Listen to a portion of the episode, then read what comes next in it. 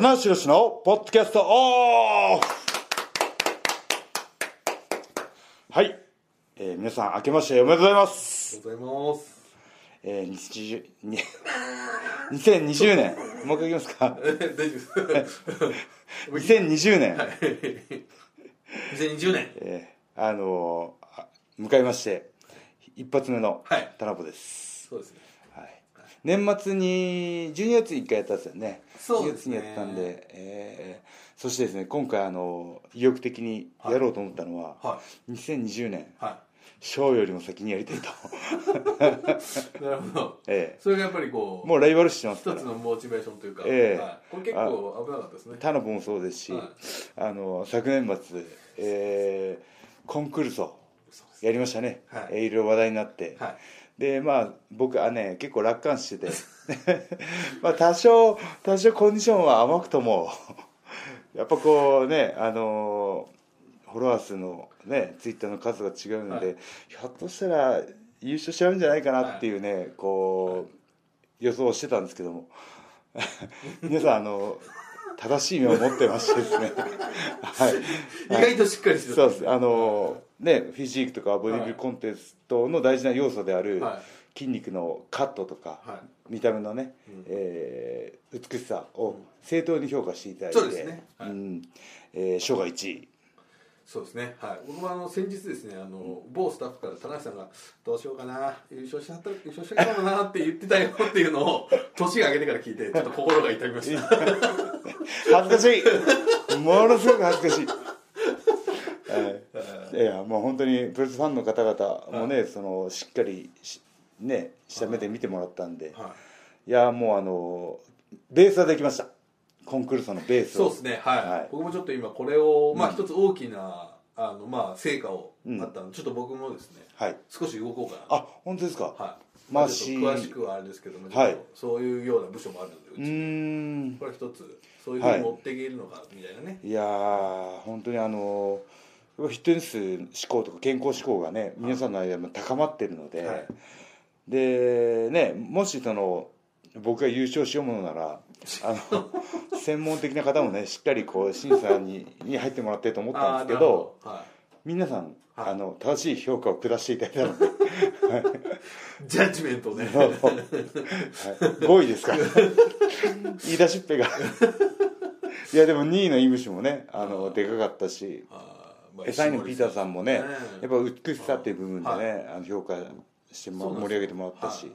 で4位の石森もまあ順当というかね、まあ、この石森と石森選手といぶしのねその評価はまた専門的には変わってくるかもしれないですけど、ああなるほど。それは、えーはい。うん。言い方ちょっとそのまあいわゆるボディービル的なものとはちょっと違うってことですよね。そうですね。だからもういぶしはもう全部で美しいみたいなねところがあって、えーまあ5位は以下同文ということで、はい、来年はね来年今年は。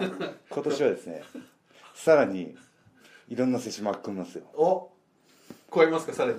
あのー LINE の、はい。えー投票の写真が10枚でね、はい。10枚まで投票できるはい。載せれるってことだったんで、今年はジャスト10人だったんですけど、倍いきましょうか、まあます。まああの LINE じゃなければ他のややり方っていうのはあるので。そうですね。はい、まあ、はい。そうですね。ちょっとなんか考えましょはうね。いただですね田中さん、はい。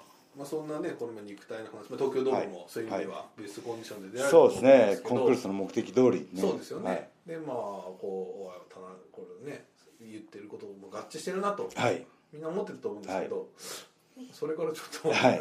あまりよろしくない話で、あのーまあまああのみんなの分かりやすい言葉で言うと、はい。リバウンドが来てしまったわかりやすいですね。あんなに切り詰めて。えーあのー頑張って、えーダイエットした女子あるあるみたいな、うん。えこれちょっと聞きづらいんですけど、はい。ぶっちゃけどのくらい戻られた？ー、1 0キロできましたね、はい。過去最重量まだ行ってないですけど あの、まあ、2003年2年ぐらいのはいは110キロまでは行ってないですけど かいなりそれ迫る勢いとはい。田中さんちょっと主催者なんでちょっと困りますよ。なんか東京スポーツによろしくない写真が出てきましたよ。なんか。いや二度見しました久々に。こいや僕はもともと反り腰なんですよ。うもう一回。反り腰。反り腰。こうそうそ体腰が反ってるのでああいいあのこうお腹が出ているように見えるとうんいやあれ若干ね持ってますよ。いや僕もそう思空気を思ってますよ、はい、お腹それはなんかそのね、はい。ちょっとつい面白い方向にはい。逸材に乗せてる盛り上がればいいかなと。まあその変元元にねこう戻した時のギャップがあった方が楽しいじゃないですか。そうですよね。え逆ライズアップ的な感じでね ツイッターで出してましたけど、えはい。なんかあの音あの独特のね CM のミュージックが脳内で再生されるっていう方が続出したという続出させてどうするんですか もっとねいいい。いニュースでねそうですね。紙面を飾りたいですよね。これはちょっとねあまあある意味これいでねや今後どうなるっていうのありますよ、みんな。であのトースポの一面でねはい。鳥谷選手阪神のはい。鳥谷選手がい。ロッテにはい。移籍かみたいな見出しよりも棚橋激太りの方が。目を目を引いてしまうというね。岡本君もねはい。ちょっとね、あの考えてほしいですよね。まあまあまあまあ。いやまあジャンルとしてはねその選手を使っていろいろこう面白がってまあね。もらえれば僕は本望なんですけどもっといいニュースで乗りたい。そうですね。ね。はい。棚橋。はい。ね優勝とかね。そうですよ。大復活とかね。そうですね。いいですね。まあまあまあまあでもねまあでもはいいっぱい美味しいもの食べましたか？やっぱりこれは、はい。食べましたというか食べてます。進行形です。はい。NG ですね。はい。もうあのいやこれはボディービルあるあるなんですけど、はい。やっぱこう絞っていく段階でうん。食事制限するわけじゃないですか。カロリー制限。ギリギリのラインでね、うん。こう基礎基礎代謝とギリギリのところで。はいそうするとやっぱりこう脂肪も落ちるんですけど、はい。パワーも落ちて筋肉量も失われるんですよ。なるほど筋肉量もある程度やっぱり犠牲にしてしまうので、はい。ボディービルの方はそはいはい。のオフ期間とオン期間があって、はい。しっかり増量して筋肉量を戻す期間があって、あはい、まあでもそれはそのボディビルの大会が年ねプロレスの試合ほどないからできることであって、あなるほど、はい、プロレスっていうのはこう年間150試合プラスアルファがあるので海外があるのでオンずーっとオンなんですよ。なるほど。けどこのねこの見た目を誰よりも気にする僕がそこを気にあの犠牲にしてまでも筋肉量を戻すと。あなるほど。あ、はい。ごめんなさい。じゃあ今ははい。筋肉量をそうです。戻す。そうですね。はい。5位でしたけども。翔が言うなら説得力があるんですけどね。翔くんこれまた鹿にかかってますよインスタ見たらあのこんなでかい。いやー。どうしたと思って？だから次どこに照準を翔が合わせてるかっていうね。ああなるほど。まあジョーホールですかねまあまあジョーホールにきっと合わせていきますよね。でまたそのシングルプレーヤーとして問われるベスト・オブ・ザ・スーパージュニアはちょっとまた仕上げてくるんじゃないかなと思うし、うん。ですね。僕も翔くん翔くんね今ちょっとなんか故郷に帰ってるみたいな。あ帰ってますね。あまりちょっと会えてないんですけど。はい。あのインスタでね。はい。あの、ま、あの愛媛ツイートが多いですそうですね。地元の居酒屋はい、あのそうなんですよね。だからショーっていろんな条件揃ってきましたね、おはい、その注目度、はい。えー肉体。で入場曲。じゃあそうですね。ね、はい。えーまあそのプロレス以外の活動もね、はい。頑張ってますけど、はい。あとはこうプロレスにどれだけうん。集中できるかというかおなるほど。一生懸命一生懸命やる時期だと思うんですよね。もちろんそのなるほど。あのポッドキャストとか、そのバンド活動とかももちろん大事なんですけど今は1位にもちろんそうなんですけどプロレスに対してどれだけの熱量をつぎ込めるかっていうところだと思うんでもちろん本人はね分かってると思うんで。没入をさらにできそうですねそうですね。あはいもうルックスいいでしょ？はい。入場曲あるでしょ？体いいでしょ？もうね 爆発寸前なんですよ。はい。でまあ今ねうん。高橋といううん。これもそう。噛みつきやすい。いや噛みつきやすいんですけどやっぱドームとか、えー、マライガーさんの、ね、引退試合見てるとヒロムのに追いつくのは相当大変です。あら。なんでかっていうとは癖が強いんですよ、いなるほど。はい、あれは並大抵のキャラクターでは全部ヒロムに持ってかるんですね。まあちょっとこう吸収されるというか、うん。もしくはまあ歯向かってるつもりでもヒロムワールドに。そうなんですよね。いつまでこうワールドザ・ワールドを展開して、はいちょっと真逆に行ったりしないとう難しいかもしれないん。ですそうなんですよね。いやまあだからそのジュニアの広場に抜けることによって他の選手がね追いつけ追い越せでそうですね。自分に足りないものは何なんだって考えるとまた相乗効果で。これはだからだから広場はねもっと突っ走ってほしいですね。なるほど、うん。まあ、ちょっと今独走気味うん。というかね、まあ、オスプレイ選手は今後どうするかわかんないですけど。そうですね。はい。うんというね感じ少し東京ドームの話になってきました、はい。で東京ドームでねあのまあ1.41.5と。はい。昨年は今年はね2連戦でしたね。7万人。はい。2日間で7万人と。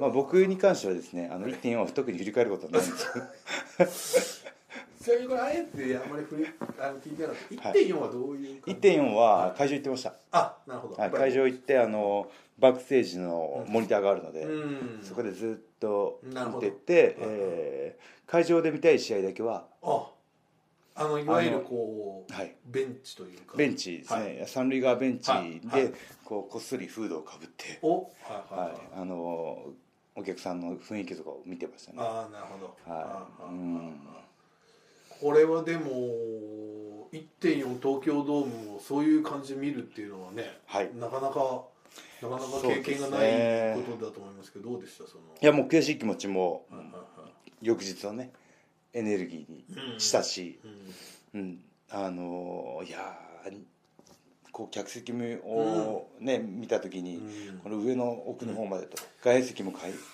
ねあのー開放前々日かなぐらいになって決まって。でね4万8人。はい。いやー危ない危ない。っていうね。8人。8人ありがとう。ん。もうちょっとインフルエンザが流行ってたら危ないっていうね。ね。あのぐらいの。ういやー本当に何かねこうい。やでも3万は9999人とい。はい4万8人では違うわけですよ。全然印象が違いますね。ね。ははい。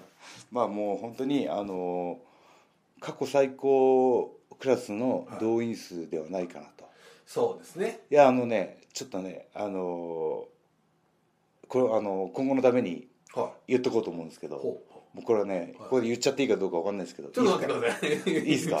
いったうん大丈夫か？ないいですか？はい。ちょっと一応ははい。いいですか？は過去のいはい。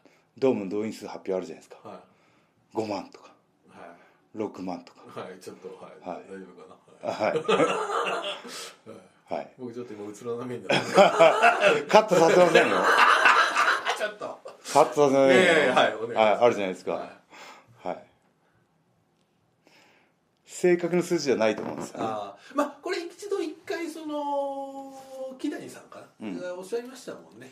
はい、だからこのまあブシロード大さん、は。い、がオーナーになってからずっと実数発表を続けてるので、それそれ以前の動員数は割とファンタジーだと。ね。ね。はいはいは、はい。だからあのこの4万っていう数字であっても、過去最高クラスの動員数ではないかなと、そうですね、まあおそらくその、まあ、猪木さんの引退、よく言われるんです。けど、えっと、はい、あと10.9ユ10.9ですね。僕両方とも、えー会場で見てますけど、あの時は外野席のまで全部埋まってるんですかねそうですね。あのー今大きなバックステージがあるじゃないですか、はいはいはい。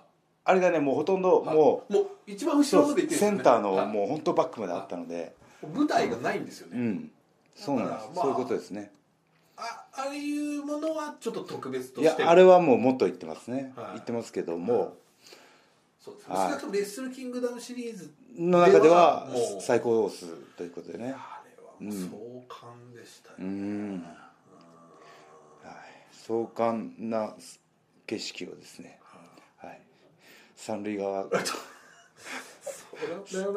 三塁側ベンチその景色をリング上から見れないんです見して見してあげたかったね。えこれ親子そうですね。ね。はい見しいや、ねま一生懸命こ荒れ地を耕してね。荒れ地を耕してね。種まいてね。水、えーそしたらあ急に雨が降ってきてね。あれ？雨が降ってきたなと思ったら。実っちゃってね。とでまた太陽が照らしつつもね。畑を外から見るよく育ったな。農家のおやじさんみたいな。畑お願いします。5日分の畑も。新しい畑を用意しましたいやでも2日目もねあのいや。3万人ちょっ来ていただいて、とね、まあ、あの正直、まあ、これ初の試みですし、はいあの心配はしてあとやっぱりまあ1.4っていうブランドねやっぱりね皆さんあったのかなっていうのもありますけどそうですね。でまああのカード発表の前に買っていただいた方はね1月4日棚橋が出れなかったっていうのは本当申し訳なかったんですけど。これ本当にいろんな方に言われましたね、はい。はい。結構本当に、はい。本気系の「えこれはなんでですか?」みたいな。うん。いやまあ本当に僕の力不足というか2019年頑張りきれなかったというね。ええ。うんまあもう本当に来年はね1月4日はい。メインにカムバックできるように。おえーコンクルールも優勝できるようにと、うん、いやーね本当に実4日もメインも素晴らしかったしでね戦メインなんか甲子園のはい。高校野球のはいはい。準々決勝、準決が面白いみたいなところと近い感覚がね、はい。うん、ありましたね、高橋さんの読みではどどうですか？あの組み合わせ決勝の組み合わせっていうのは結構予想してたのか、もしくはちょっと予想いぶしっかなと、うん、うん、そういうよ G1 のね勢いもあったし、はい。僕何よりフィジカルも強いし、やっぱこう気持ちが変わったっすよねあいつね。はい。だからうんここでねまたポキッと折れないように、うん。うん、維持してほしいなって思うし、まあその東京ドームで負けてしまった僕とイブシはうん。アメリカ遠征組に入ってるんで、またそこでね、はい。何かこうちょっとコミュニケーション取って、はい。うん、見ようかなとちょっ思ってとねこんそうなんですよ。なあれ面白い。その話ねあの3、えー、1.6ですね、はい大田区であその44のタクマチだーったんですけど、まああの僕らが勝ってでジュースとフィンレ。うん。うん今のチャンピオン。イ、はい、で棚橋いぶしがリング上でね勝ち名乗り受けた時にあれこれ2対2でやったら面白くない？ってパッと思って。なるほど。でこう ジュースがジュースが全然気づいてないんですよ。ああそうなんですね。はい。はいはこうお前2対2でベルトどうだ？みたいなリアクションしたら「へっへっ」みたいな 予想外すぎて、えーもう一回あのワールドで見返してほしいんですけど。なるほど。えそういうこと言ってんのみたいなところをちょっとあの理解するまで時差があって間はじゃあ、えー。けどなんかこう自然発生的にお客さんもね、わーっと盛り上がってくれたんこれでもねいやいいコンビじゃないですか棚橋いぶし君ね。いやーね。いやーこれいぶしと並ぶ時はいつもちょっと後ろに下がるというねいぶし顔小さいから、ね頭身がちょっとね、はい。はい頭身の問題ありますから。いやーあとはねそのねいぶしってやっぱすごいところは年間通してあの体をずっとねそうでいいしすね僕みたいにオンオフだとか 言い訳してないからね、うん。まあその辺の滝先生も新日本のこの何年かずっと課題なので、やっうんぱシングルプレイヤーがやっぱこう多いと、ねあのタッグまで、えーうん挑戦する流れがなかなか持っていきにくかったので、まあそのドームで敗戦を受けてどうまたこう盛り,、上げていくかっていうところは、はタッグに活路を見出すのもありかなっていうね、そしてしかもアメリカというね、うん。あります。からはい。まあ、ちょっと1.6の話を先にしちゃったんですけど、はい。まあ、やっぱり僕がはいたら1.5の1.5ジェリねコ戦。ジェリコ戦でしたね。これはね僕はしびれましたね。ああそのまたそのここ数年の新日本のトレンドとはまた違うは雰囲気の試合というか。いこれは本当ね、なんか名優同士の対決っていうかねこうなんか名選手同士の、うん。これはもう間合いとかそういうのが本当に、技はねそんなには出てないじゃないですかそうですね。うん。これジェリコ選手もすごい楽しんだみたいなこと言ってましたけどはい。まあちょっと敗れてはしまったんですけど、どううんどうでしたジェリコさん えー全然あの予想ししてた部分とうん。予想できなかった部分があって、はい、むちゃくちゃ力強いですね。あそうですか。はい。打撃とかストンピングとか。あそうですか、はい。アメリカのレスラーっていうのはね僕だ、えーカート・アングルとはいはいはいはい。選手と2009年に試合した時になんだこのうまい選手だと。うんもう投げる時とかは速いんですけど、うん。うんレスリングの時は本当力入ってなくて、うん。あそうですか。コントロールされたんですね。はい。うめえと思って、ああはい、でジェリコの時は「いってえ!」と思って。そうですか、はあちょっと意外ですね、むっちゃくちゃ意外で。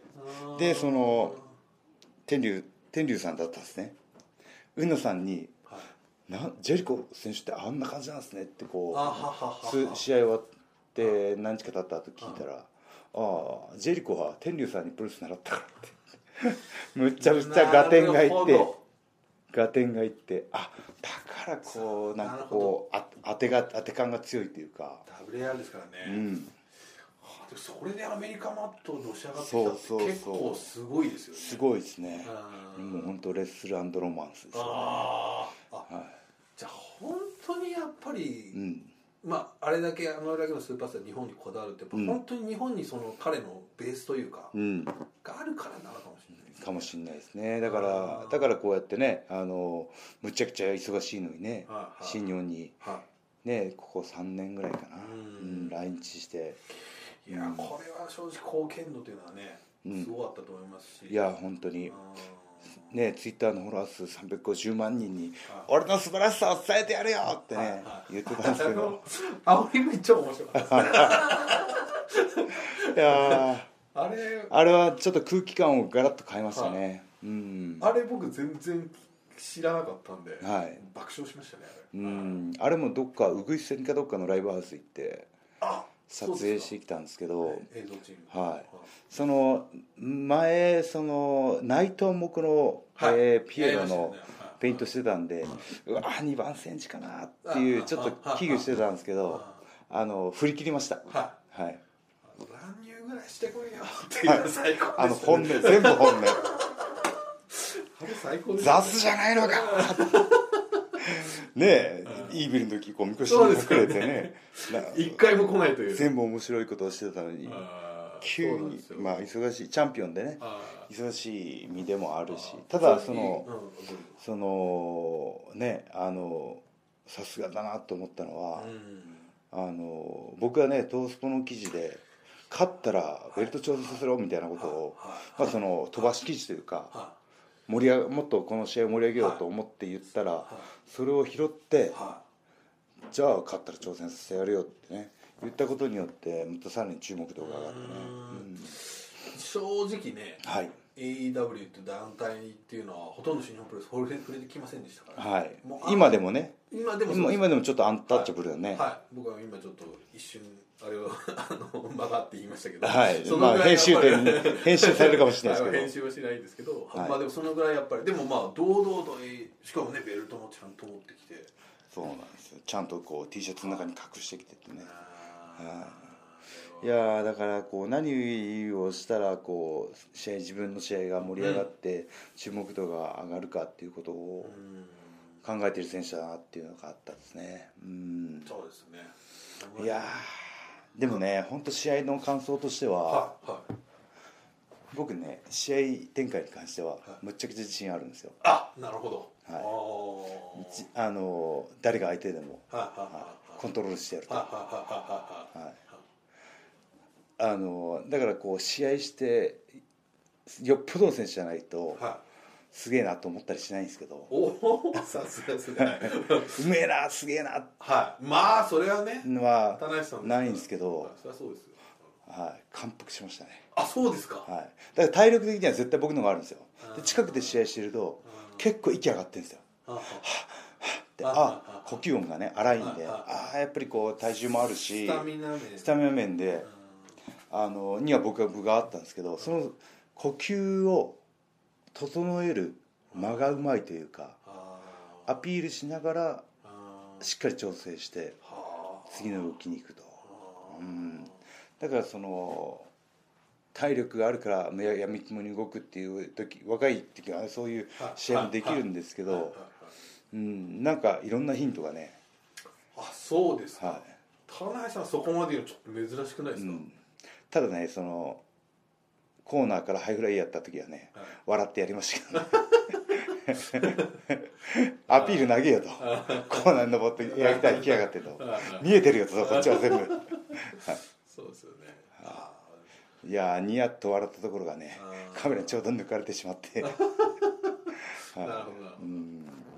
まあでもねあのまあ今回でね AW との関係は一度はい。これで終わりなんで、これはどうですか？でも田中さん的にはね、まあちょっと。まだねモックスリーとかはあるかもしれないんですけど全部が全部終わりではないと思うんですけどプルスってねあの何が起こるか分かんないんで。そうですね。はい、だからこう。だから僕希望的な観測を持ってますよ、ははい、また何かあるだろうとい、これはねやっぱり、うん。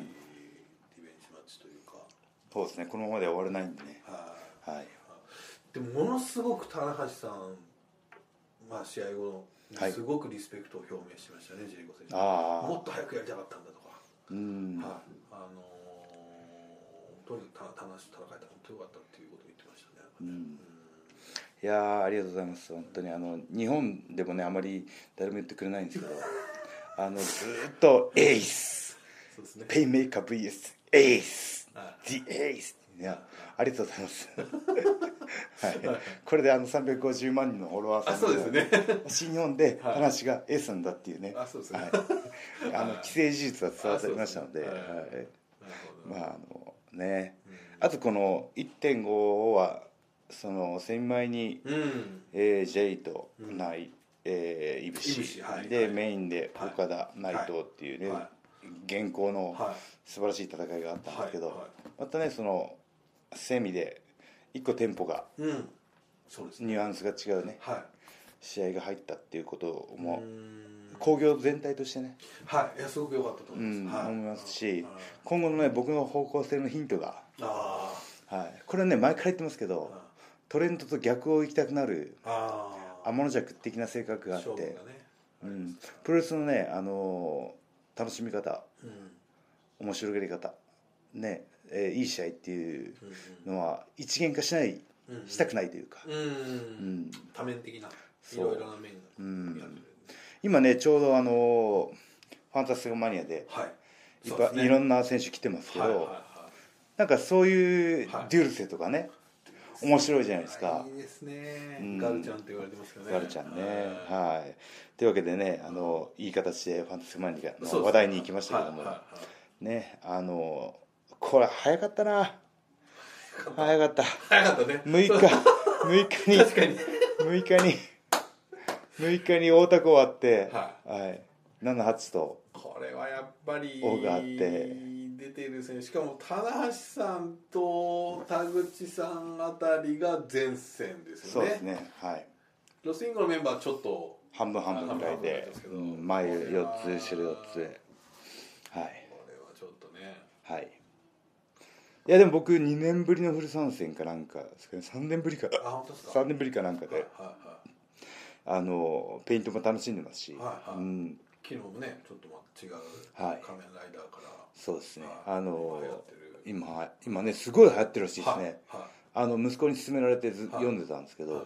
今書店では単行本が買えないらしい手にいですよ。入らないと。ねはい、僕もついこの間テレビで、はい。中井さんのテレビで知りました、うん。あこれ棚橋さんが言ってるやつだ、はい。面白いですね。はい。鬼滅の刃っていうね。ね。は早いネットフリックスではい。あのアニメも見れるんでうちネットフリックス入ってるんですよ。あなんと棚橋家もはい。ネットフリックス、はい。なんか嫁がかと娘が海外ドラマにハマってて。あそうですか。いいですね娘さんも。はい。なるほど。で棚橋さんはそれを見てる。そうですね。全裸監督とかは見てないと。全裸監督はまだ見てないあですね。はい。は面白いですね。いはい。あのマーシーの映画ツイートで非常に参考になりますね。あそうですか。熱いこれ見に行こうとかね。ありがとうございます。はい。いやまあ話を戻しましてですね、えー中2日で移動日があって10日から。ファンタスカマニアが、はい。これはまあちょっとぐらいね。やっうんぱり行くのも。なんすか？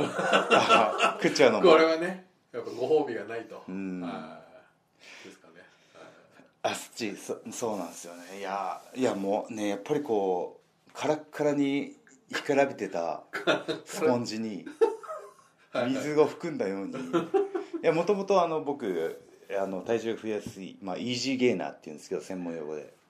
あ増え体重が増えやすい人をイージーゲイナー。で体重が増えにくい人をハードゲイナーっていうんですけど。ハードゲイナー。ハードゲイナー。ハードゲイじゃないですけどね。ゲイナーですからね。はいあのゲインが増えるっていうの。はいゲインゲインはい。僕はイージーゲイナーなんで食べたら食べた分こう体重になりやすいんですけどいやー驚くべき数字の増え方でしたね。ええまあちょっとまあその持ってるとこもあるんですけど本当約1日1キロペースで。はね。い。はまあまあでもね、いうん。さっきの話によるとこれは筋肉をそうです。あくまで。筋肉を体をね一回もう戻して。そうですね、はい。ここからこれから絞りますよ。1月いっぱい食べますけど。これまたアメリカが食事がこれ。アメリカね。アメリカね。バーガーキングが いろんなバーガーありますよそうですね。あ各地のいろんなバーガーが。そうですね。ファイブガイズなんですかあーありますね。はいありますね。うまいですね。バーガー食うんだろうな。だろうな。またあれあの大会もこう移動きついですよ僕見たけども。あ見ました見ました、ね。はい。試合飛行機移動はい。試合、うん。飛行機移動試合。飛行機移動みたいな、ねありましたね。あ僕は見ないようにしてますけどね。翌日のことしか見ないというね。そうですね。言われてますはもうあのドナドナのような気分。牛じゃないですか。つら連れてかれるままに。いぶいぶしの後ろついていけばいいかなといや井口さんの後ろ危ないです危ないですまあそれでファンタスティックマニアね。これいは今年で10年目なんですかね。10年目ですちょうど。ね。いやもう第1回に来てた選手とも顔ぶれがガラッと変わってて、そうですね。毎年変わってるなと思うんですけどさらにこの若返ってて。特に今年はやっぱりねそのうん。さっきのガラちゃんだったり、うん。また新しい人が結構注目をねはい。浴びたり、うん。そうかと思えば奥村さんがうん。あ25周年だったりとか。そうですね。だからもう第1回から来てるのは奥村さんとお親分だけじゃないですかね。そうですね。親分、アトランティスさんもね今回いらっしゃらなかったので、うん。でもそうかと思えばあれですよあの目黒笠さんが、うん。昨日田中さんをバチバチやってましたけど、そうですね。60歳ですよ、すごいですね。えー開幕の大阪が誕生日だったのかな。はいはいはい。でなんかリンク上でお祝いしてるのを僕は2階の一席から見てましたけど。うん。いやーもう本当にあのコンディションの良さは。いやーすごいですね、うん。いやもうメキシコ遠征行った時にあのあれなメヒコって大きい会場があるんですけどうんジムがあるんですね。併設されてて。はいはい。で練習行くと必ずいるんですよ。目黒さんが。どの時間に行っても。え えー、住んでんじゃないかな。これもう本当メキシコ版の女子サンダーライガーというか、いやー本当に。はい。しかもライガーさんより上ですからねう年齢であのね体を維持してますしスタミナもあるしはい。負けん気がすごいですよね、昨日の話でもそのルードにも経験してるしテクニコも両方できるっていうね。はい。いやもう根黒さんとのご縁をね本当に感じるのは僕入門してデビューして1999年ですかね。はで7月のあ夏のシリーズだったかな。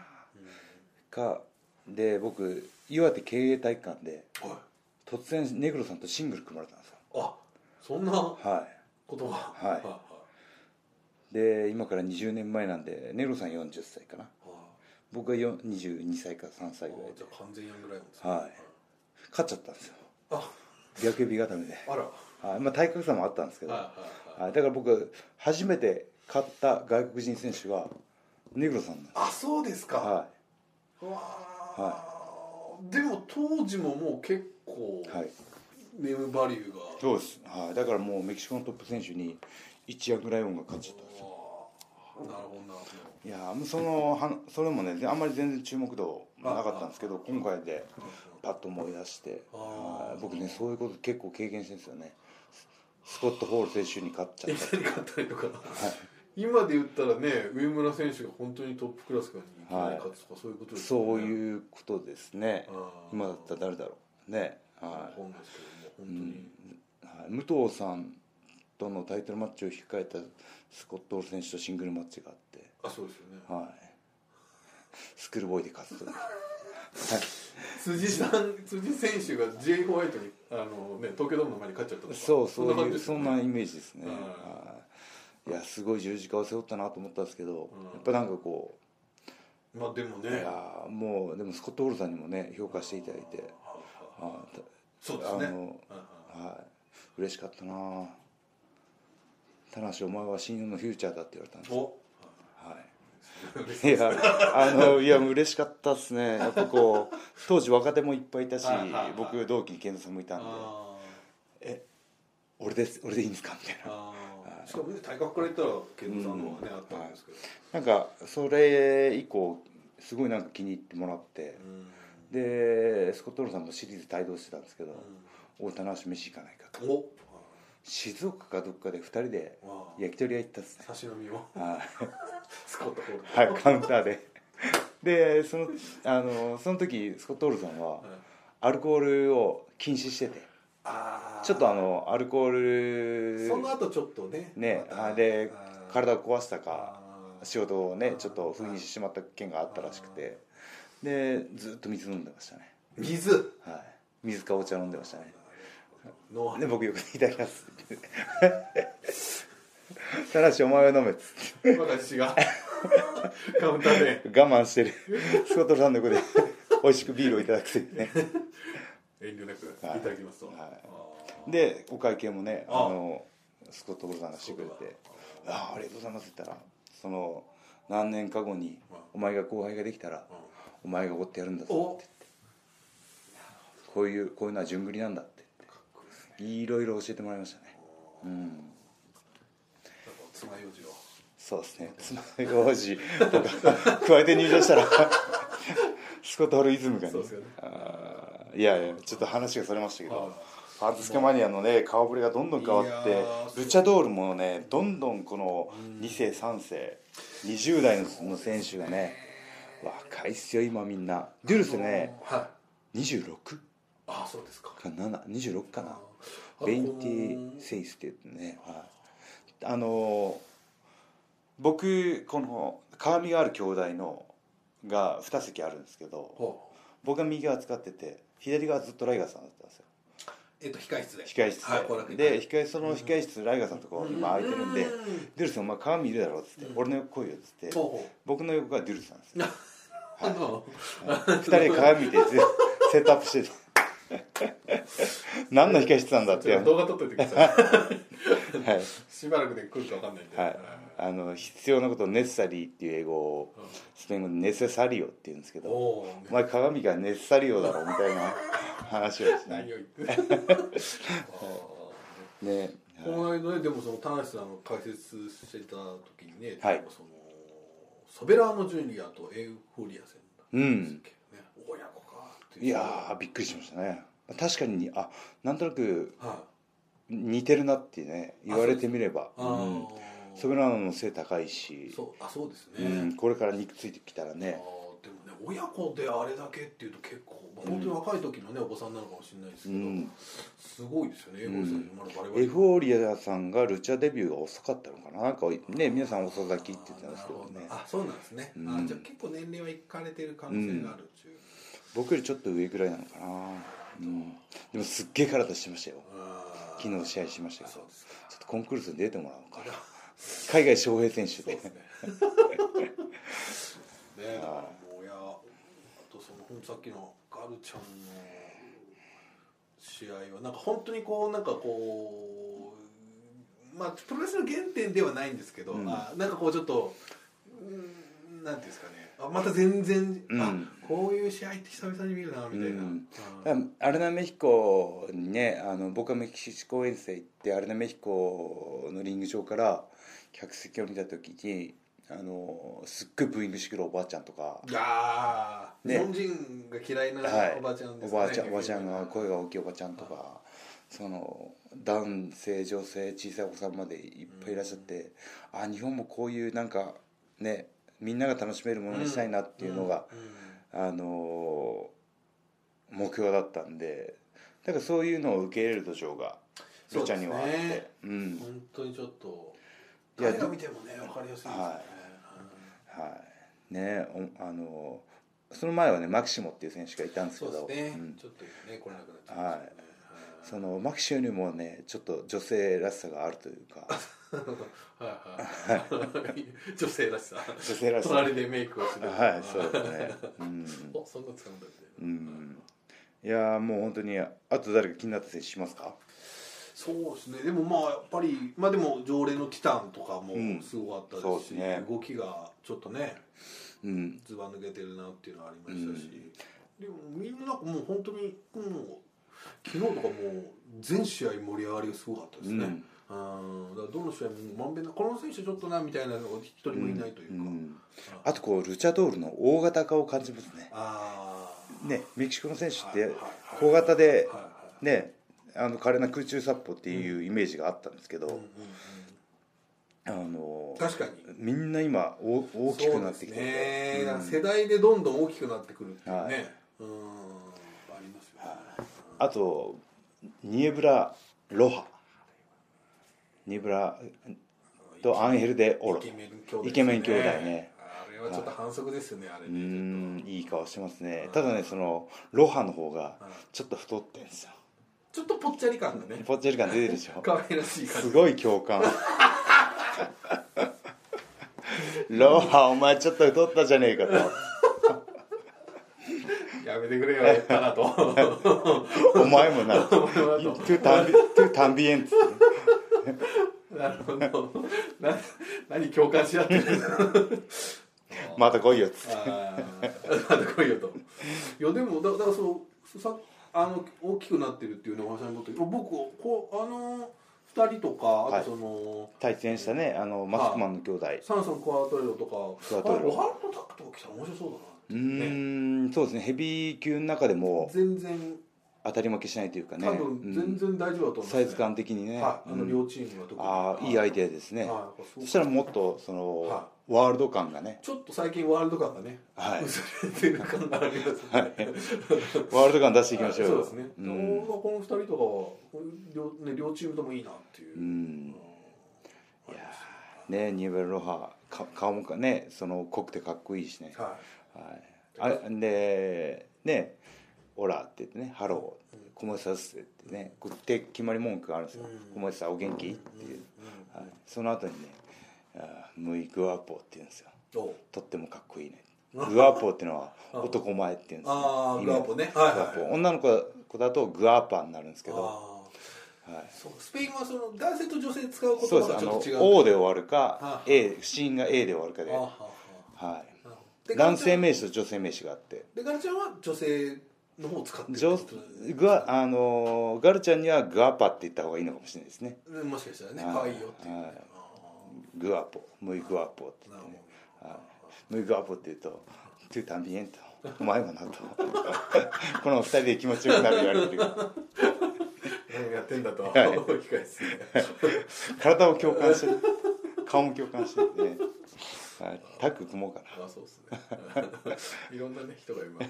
る辻君とかいます。そうですね。タッグ先生ね面白くなってきてますけど。い。や。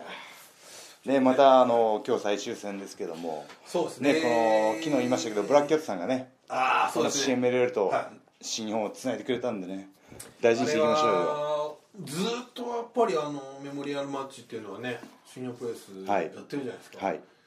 ちょっとまあ正直ああああいうかねあのもちろん偉大なあの、ねうん。あの功労者の方ですけど、うん。ずっとやってるってなかなかすごいですよね。いやーやっぱりこてるじゃないうですか。先人に対してね、はあのー気持ちを忘れないというかねうん、必ずまた奥さんもねき来ていただきますし、うん。はい。今回はちょっとねそのあの親戚の方とかもそうですね。あパッコさんっていうんですけど、はい。はいはい CMLL の最高責任者かな。はい。ね。はい。